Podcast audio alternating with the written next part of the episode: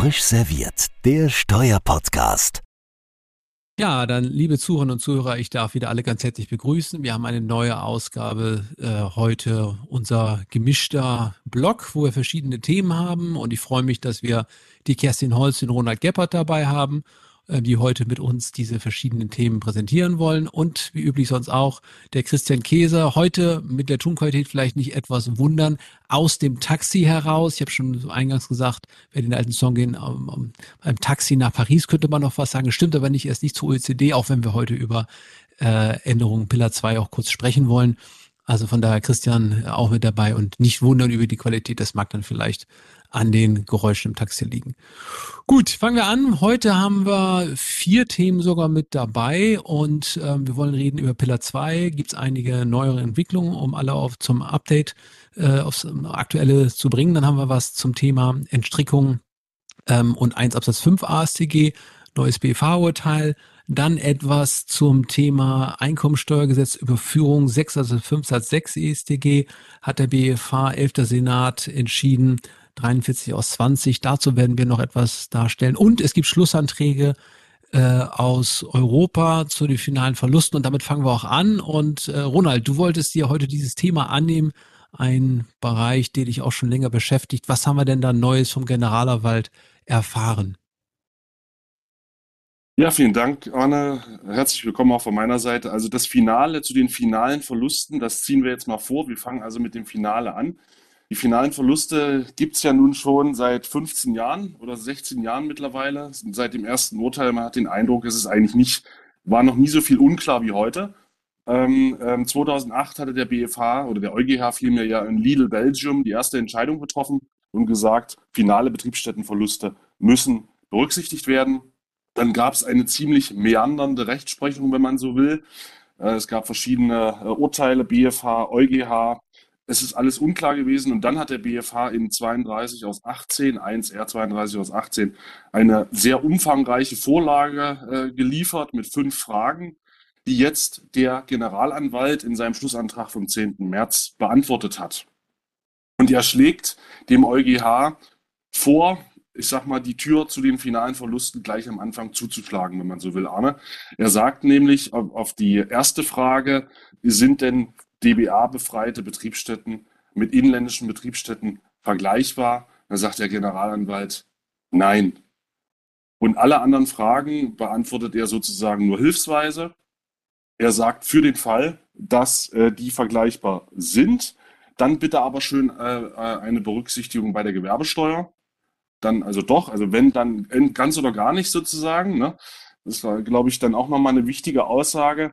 Das nächste ist die Frage, wann sind Verluste eigentlich final? Da hat die Finanzverwaltung ja oft immer die Auffassung vertreten, man könnte ja theoretisch noch eine neue Betriebsstätte aufmachen und die Verluste nutzen. Dann sagt der Generalanwalt deutlich, darauf kann es nicht ankommen. Es kann nicht darauf ankommen, ob ich da vielleicht noch was aufmache. Ähm, das ist also auch positiv. Ähm, was negativ ist, was man schon so ein bisschen befürchtet hat, wir führen ja auch ein Verfahren, Arne, wo die Finanzverwaltung ja auch schon die Auffassung vertreten hat. Es kann nur noch der Verlust aus dem Finalitätsjahr berücksichtigt werden. Ähm, und das wäre natürlich eine erhebliche Einschränkung. Und das Letzte ist, äh, nach welchem Recht werden die Ver Verluste ermittelt? Man hat den Eindruck, der Generalanwalt sagt, immer das Niedrigere. Also wenn es nach deutschem Recht niedriger ist als nach ausländischem, dann nach deutschem Recht. Und wenn es nach ausländischem Recht niedriger ist, dann nach ausländischem Recht. Aber noch letzter Satz, Arne, diese vier Fragen, die ich jetzt gerade umschrieben habe, also Gewerbesteuer, welche Verluste, nach welchem Recht ermittelte Verluste ähm, und, und diese hypothetische Frage, ob man überhaupt nochmal eine neue Betriebsstätte aufmacht, die hat der Generalanwalt nur hilfsweise beantwortet, weil er ja im Ausgangspunkt der Auffassung war, das ist schon gar nicht vergleichbar. Von daher wäre an der Stelle, wenn der EuGH sich dem anschließt, wäre der Rest schon irrelevant. Ja, das ist natürlich in der Tat sehr, sehr spannend. Jetzt haben wir so eine sehr kunstvolle Vorlage vom BFH dort, wo die Fragen so schön rausgearbeitet wurden. Da ist man ja schon fast ein wenig enttäuscht, wenn man schon in der ersten Kurve rausfliegt und sagt, die Vergleichbarkeit ist, ist nicht gegeben. Ronald, wie, wie siehst du das? Mich hat das irgendwie, als ich es gelesen habe, fast so ein bisschen an die alte Rechtssache Futura Participations erinnert. Da hat man ja auch im Grunde genommen im Totalitätsprinzip das, das äh, abgeschlossen. Da ging es ja um die Frage, muss ich nicht im Rahmen der beschränkten Steuerpflicht, also wenn ich hier eine Betriebsstätte habe, auch Verluste meines Stammhauses berücksichtigen. Und da hat man ja wirklich so ein bisschen sich so die Stirn vielleicht gerunzelt, weil da gibt es ja gar keinen Anknüpfungspunkt zu und die Verluste im Stammhaus sind ja gar nicht beschränkt steuerpflichtig. Ich habe so ein bisschen fast den Eindruck, als wenn er dort so in eine ähnliche Richtung tendiert, um zu sagen, also ist sozusagen hinter der Schranke, wenn das DBA greift, dann bin ich, bin ich raus. Ähm, leider hat man sich jetzt gar nicht mit den ganzen Fragen beschäftigt, dass ja auch eine Freistellungsmethode nicht absolut wirkt, sondern wir Switch-Over-Klauseln haben beispielsweise, wir Progressionsvorbehalt haben. Also so ganz vergleichbar ist das nicht. Ähm, also das fehlt mir so ein bisschen, oder ich weiß nicht, wie, wie, wie, wie dir es gegangen ist, als du da die General, die Schlussanträge des Generalanwalts gelesen hast. Ja, also das ist in der Tat sehr straightforward. Äh, die Aussage ist, die Verluste sind freigestellt und deswegen sind sie nicht vergleichbar. Und es fehlt aus meiner Sicht auch eine Abgrenzung zu Lidl Belgium weil davon hätte man sich mal abgrenzen müssen, warum das dann, dann damals anders war. Und in der Tat, Arne, die deutsche Freistellungsmethode ist ja löchrig wie ein Schweizer Käse. Wir haben ja alle möglichen Rückfallklauseln äh, auf DBA-Ebene und im nationalen Recht. Also von daher dann noch den Progressionsvorbehalt, der bei Kapitalgesellschaften jetzt keine Rolle spielt, aber im, im Grunde schon. Ähm, von daher ist das in der Tat so. Und ich finde es auch ähm, interessant zu sagen, dass man Urteile ähm, wie Bevola zum Beispiel, wo ja eigentlich ein Territorialitätsprinzip galt, dass man die jetzt irgendwie, dass man da andere Lösungen sucht, als wenn wir wie in Deutschland eigentlich ja Welteinkommensprinzip haben und nur durch die DBA-Freistellung die Verluste überhaupt freistellen. Und dann, ich würde sagen, erst recht dann müsste man sie, wenn sie final sind, sozusagen einmalig im Stammhaus berücksichtigen, weil ja auch die Symmetriethese als solche auch nicht Gott gegeben ist, es gibt ja andere Staaten, ich glaube Luxemburg, da gibt es auch Urteile, wo gesagt wird, die ist gerade nicht symmetrisch, Verluste sind immer abzuziehen. Also von daher, ähm, ich hoffe, also meine Hoffnung stirbt zuletzt, aber sie stirbt, ne, ähm, dass der EuGH sich äh, dem nicht anschließt und da entsprechend gegensteuert. Ja, gerade in diesen also Tagen darf man ja die Hoffnung nie aufgeben. Ne? Ähm, oder ich sehe es genau wie du. Was ich auch tatsächlich da ein bisschen komisch finde, ist, dass ja auch das DBA eine Regelung ist, die der Mitgliedstaat erstmal trifft. Und zwar trifft er sie in einer bestimmten Art und Weise, nämlich mit Freistellungsmethode oder eben mit Anrechnungsmethode. Ähm, und da haben wir ja auch den, den Zustand, dass äh, wir bei den deutschen DBA und auch bei so ziemlich allen anderen Staaten äh, immer eine Mischung finden. Das heißt, ähm, eigentlich ist das auch schon der erste Faktor, wo tatsächlich ein Staat bewusst aktiv über eine Regelung, nämlich DBA, umgesetzt in das lokale Recht dann eine Ungleichbehandlung zu anderen Fällen bewirkt. Äh, da habe ich auch schon ein Störgefühl.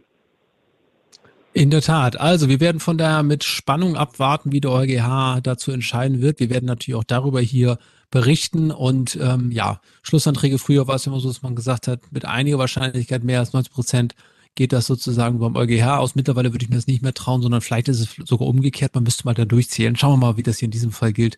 Also von daher aber trotzdem bemerkenswert. Vielen Dank, Ronald. Ja, kommen wir zum nächsten Punkt. Äh, ich habe schon angedeutet, der BFH hat entschieden, ich glaube, es war der 11. Senat, ähm, R43 aus 20, zur Frage des 6 Absatz 5 ähm, Satz 6 EStG. Und ich muss vielleicht ganz kurz den Fall hier noch skizzieren. Es ging um eine Konstellation, wo ein Steuerpflichtiger, es war glaube ich sogar eine, ähm, ja, ein Steuerpflichtiger eine Überführung vollzogen hat auf eine Personengesellschaft und kurze Zeit danach den Personengesellschaftsanteil veräußerte. Und es ging um die Frage der Anwendung 6 Absatz 5 Sätze 4 und 6 insbesondere, weil diese Überführung natürlich zunächst nach 6.5 zum Buchwert erfolgte und sie es die Frage stellte, wenn innerhalb kurzer Zeit danach der Verkauf erfolgt, habe ich dann eine rückwirkende Aufdeckung stille Reserven im Folge dieser ähm, Überführung hier an der Stelle. Und äh, um es kurz zu machen, der BFH hat das hier verneint. Er hat zunächst den 6 Absatz 5 äh, Satz 4 verneint, wo es ja um die Frage geht, wird ein Wirtschaftsgut veräußert? Das lag hier nicht vor, weil eben der Mittelüberanteil veräußert wurde. Das war vom Wortlaut leicht zu lösen.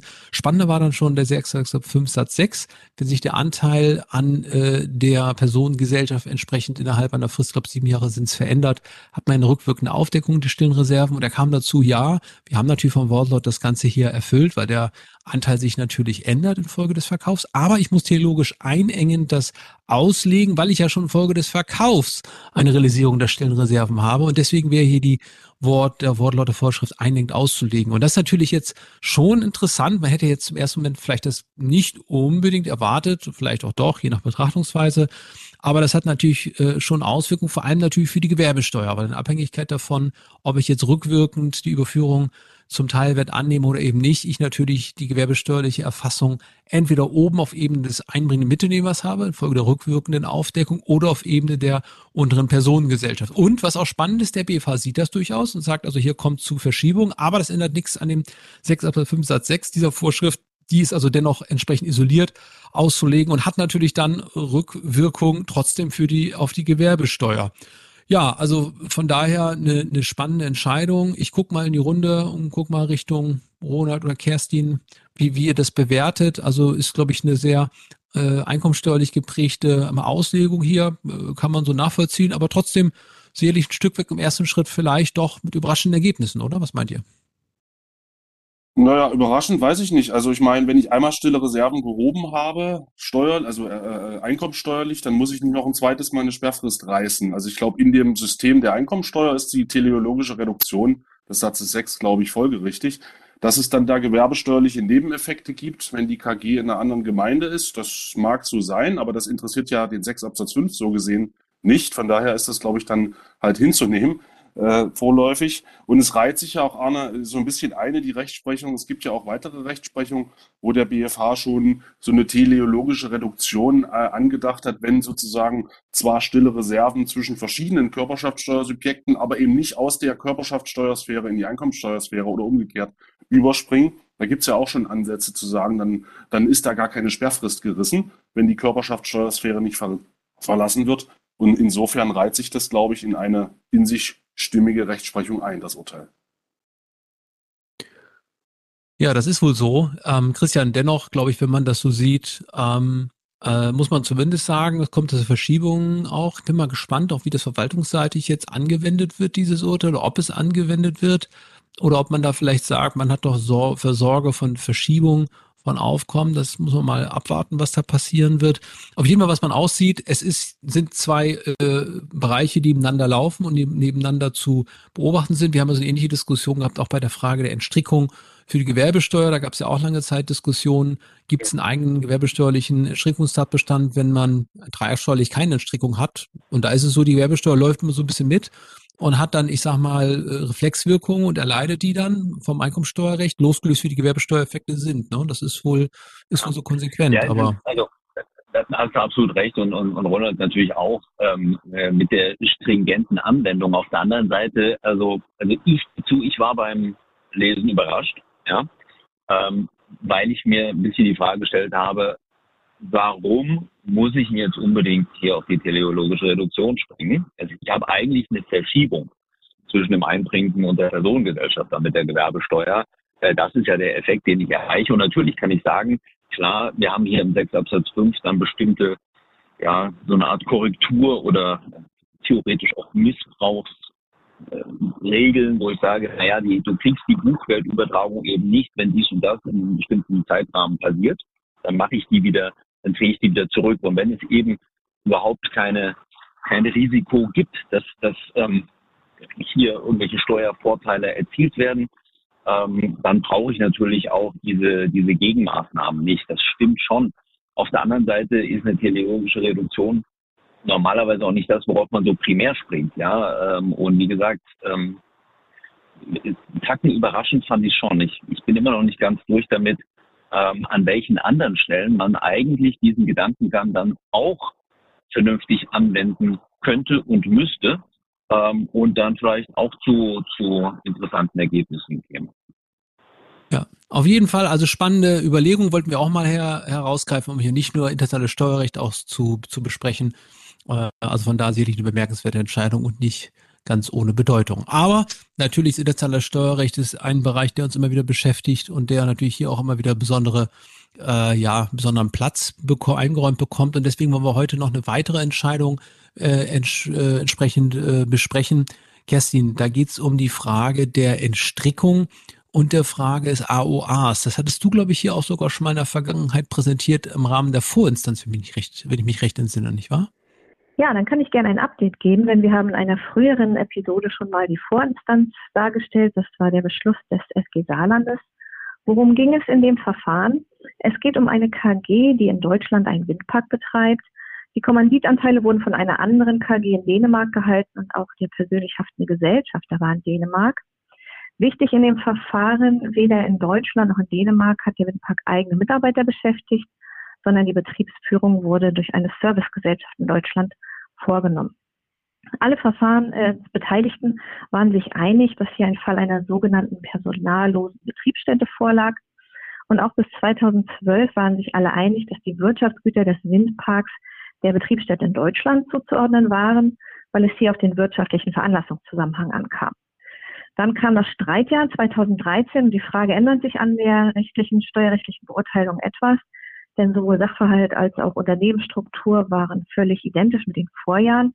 Einzig das deutsche Gesetz hat sich geändert, denn mit dem Amtshilferichtlinienumsetzungsgesetz wurde in 2013 der AOA in Paragraph 1a StG eingeführt, wo nachher oder äh, im Rahmen dessen für die Zuordnung von Wirtschaftsgütern vornehmlich auf die Personalfunktion abgestellt wird. Die Finanzverwaltung nahm dies zum Anlass, die Wirtschaftsgüter nunmehr der dänischen Geschäftsleitungsbetriebsstätte zuzuordnen, wodurch in Deutschland eine Entstrickung der stillen Reserven in den Wirtschaftsgütern drohte. Die Vorinstanz, das SG Saarland, hatte schon bezüglich mehrerer Aspekte Zweifel an der Entstrickung angemeldet und in einem ADV-Verfahren hier eben äh, Aussetzung der Vollziehung gewährt. Einige dieser Aspekte hat der BFH nun aufgegriffen in dem Beschluss 1b 44 aus 21, der Anfang März veröffentlicht wurde. Drei wesentliche Punkte sind in diesem BFH-Beschluss genannt, auf die ich gern eingehen würde. Der erste ist das Verhältnis von Paragraph 1 Absatz 5a StG zur allgemeinen Entstrickungsnormen Paragraph 4 Absatz 1 Satz 3 EStG. Denn der BFH weist darauf hin, dass die Frage, ob die Einführung des AOA in Paragraph 1 AStG zu einer geänderten Zuordnung von Wirtschaftsgütern auch für Zwecke des Paragraph 4 EStG führen kann, dass diese Frage höchstrichterlich noch nicht entschieden ist. Wichtig ist, dass wir hier in einem ADV-Verfahren sind. Es reichen also schon Zweifel an der Entstrickung.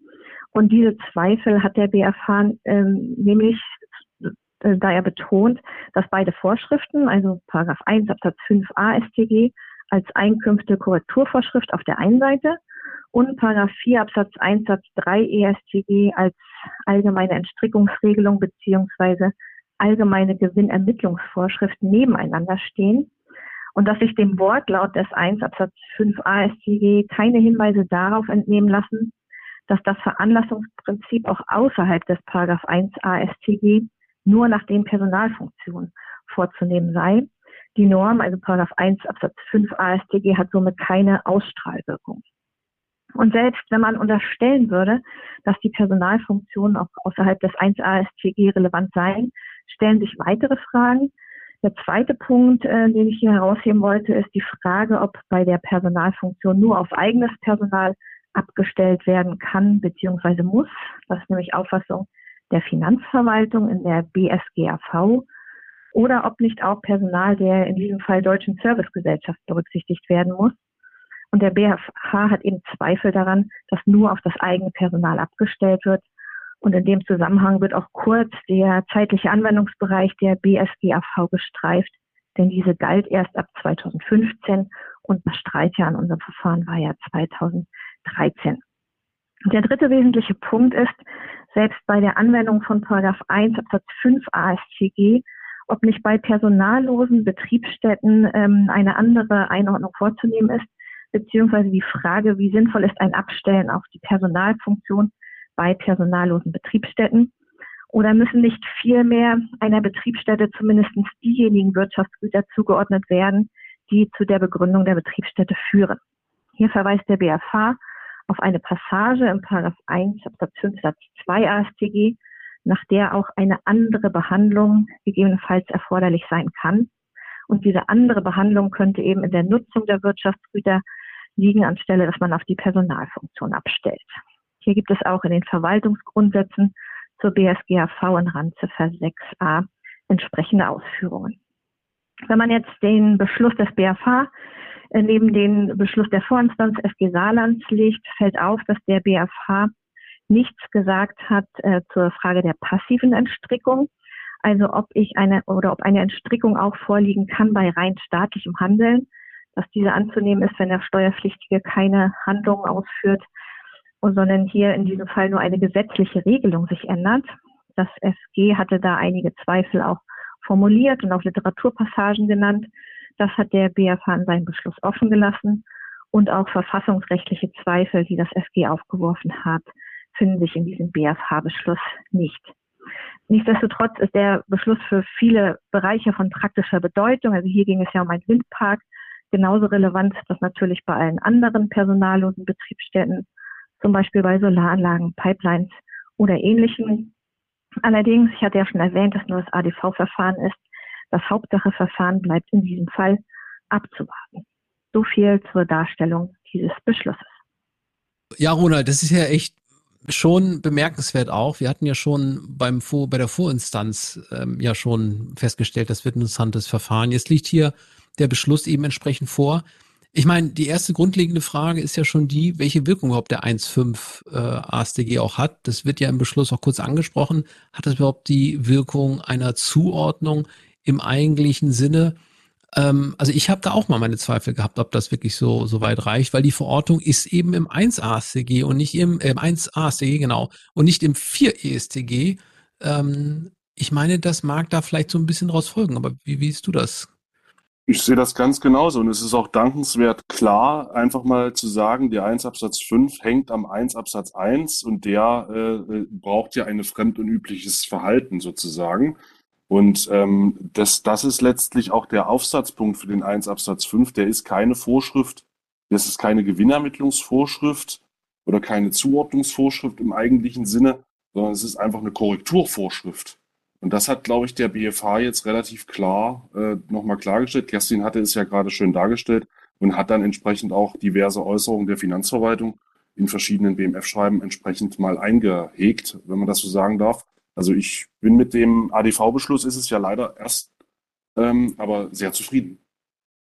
Ja, wobei man natürlich sagen muss, es ist auch nicht entschieden. Ne? Es gibt hinreichende Zweifel. Also von daher ist es natürlich genau. auch ein Stück weit offen. Aber ich meine, Christian, weiß nicht, wie du das siehst. Das ist natürlich einerseits nachvollziehbar. Andererseits ist es natürlich auch so ein bisschen komisch, wenn man dann sagt, die Einkünfte werden korrigiert, aber die Zuordnung ändert sich vielleicht nicht oder andere alte Grundsätze gelten noch. Ne? Das ist dann auch so vielleicht so ein bisschen schief. Ist, aber, ja, mhm. Du, das, das, das ist komisch, aber jetzt kann der BFH ja nicht alles teleologisch reduzieren oder in dem Fall erweitern, weil es ist halt nun mal eine Einkünftekorrekturvorschrift. Ähm, und die Kritik daran, das ist jetzt ja nichts, was der BFH sich jetzt ausgedacht hätte.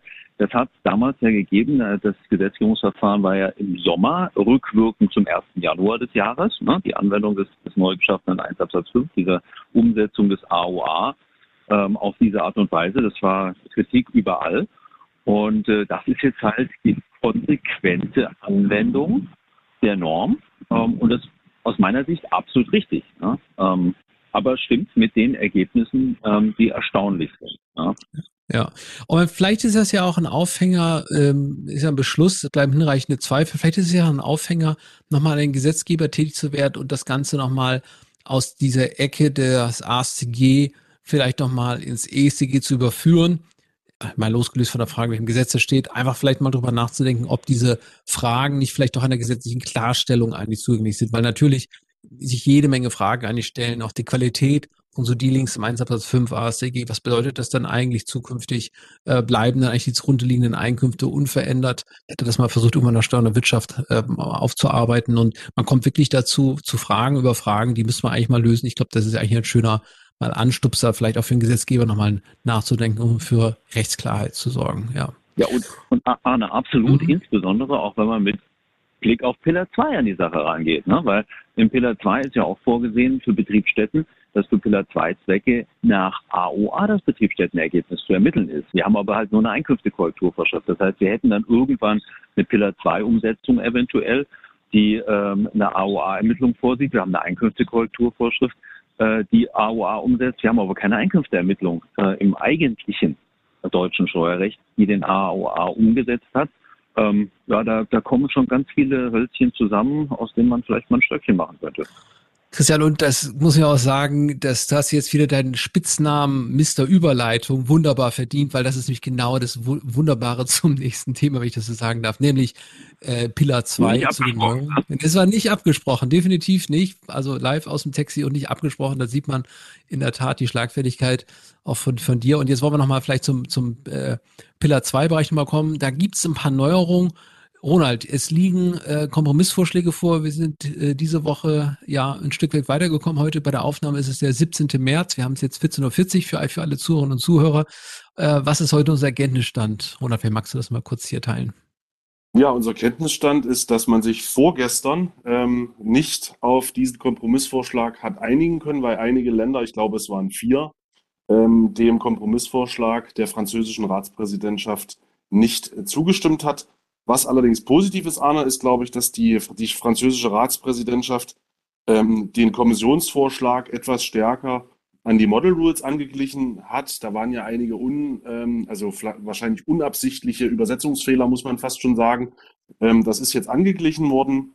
Und dann ist natürlich noch ganz interessant, es gibt einen 39a mit Safe Harbor Öffnung. Was, wie der Safe Harbor aussieht, da warten wir ja alle noch drauf. Das ist noch unklar. Es gibt noch eine Regelung für Länder, die weniger als 10 UPIs haben, die müssen das später anwenden. Und aber insgesamt, Arne, und ich glaube, das ist für alle Unternehmen und auch für Berater eine gute Nachricht. Da steht jetzt drin, dass die Regelung, die insbesondere die Income Inclusion Rule, anwendbar ist für Wirtschaftsjahre oder Fiscal Years vielmehr, die am oder nach dem 31.12.2023 beginnen. Das heißt also im Regelfall, man, man verschiebt das ähm, sozusagen um ein Jahr was, glaube ich, auch der Komplexität Rechnung trägt und dessen, was da noch aussteht. Das Implementation Framework mit Administrative Guidance fehlt hier auch noch. Äh, Umsetzungsgesetzgebungen fehlen ja auch noch. Von daher, Arne, ich glaube, alle Unternehmen oder Berater, wenn das dann so durchgehen sollte, ist ja, also das muss ja auch noch durchgehen. Nächster Termin ist der 5. April, haben wir gehört.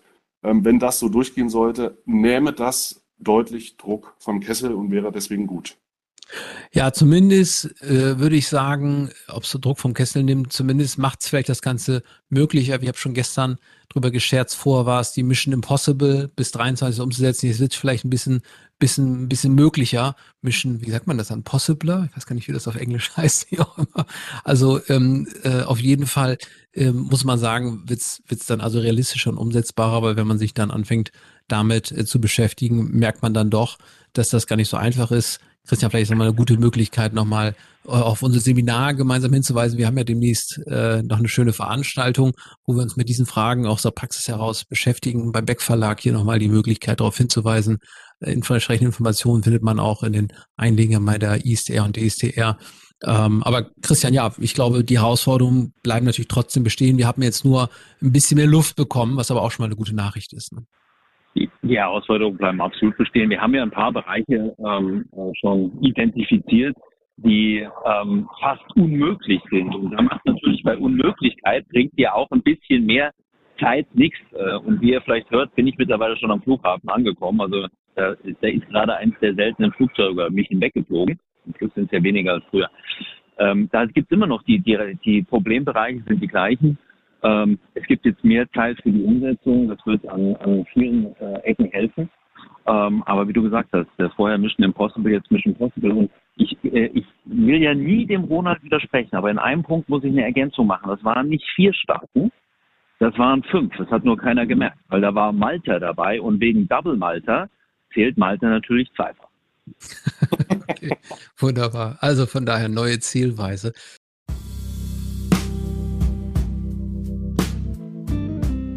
Ja, schön. Also vielen Dank für die äh, ja, wunderbare Ausgabe. Ähm, heute sozusagen wieder der Themenmix. Und ja, wir freuen uns also auch bald wieder auf äh, weitere Folgen. Wir haben eine neue noch in der Mache, da schicke ich gleich noch eine Einladung in den Gast ra äh, raus. Hoffe, der sagt zu. Kann das hier noch nicht verraten, aber ähm, ja, hoffe, dass wir da eine Zusage bekommen. Dann haben wir wieder noch ein spannendes Thema. Hoffe, es hat allen ein bisschen Spaß gemacht. Erstmal noch vielen Dank an Kerstin, Ronald und natürlich an Christian für die wahrscheinlich lebhafte Diskussion. Und Christian, dir einen guten Flug, wahrscheinlich jetzt schon an der, an der Schlange mit dabei. Ähm, also hoffen wir, dass, dass du alle ich durchkommst. Ja. Danke dir. Ich stehe noch draußen im Kalten, weil drin hätte ich mit Maske telefonieren müssen. Aber ich werde jetzt schnell reinhuschen. Also dann schnell rein, rein ins warme Körbchen, Christian. Wir hören uns bald wieder und bis bald. Danke, tschüss. Tschüss. Ciao zusammen.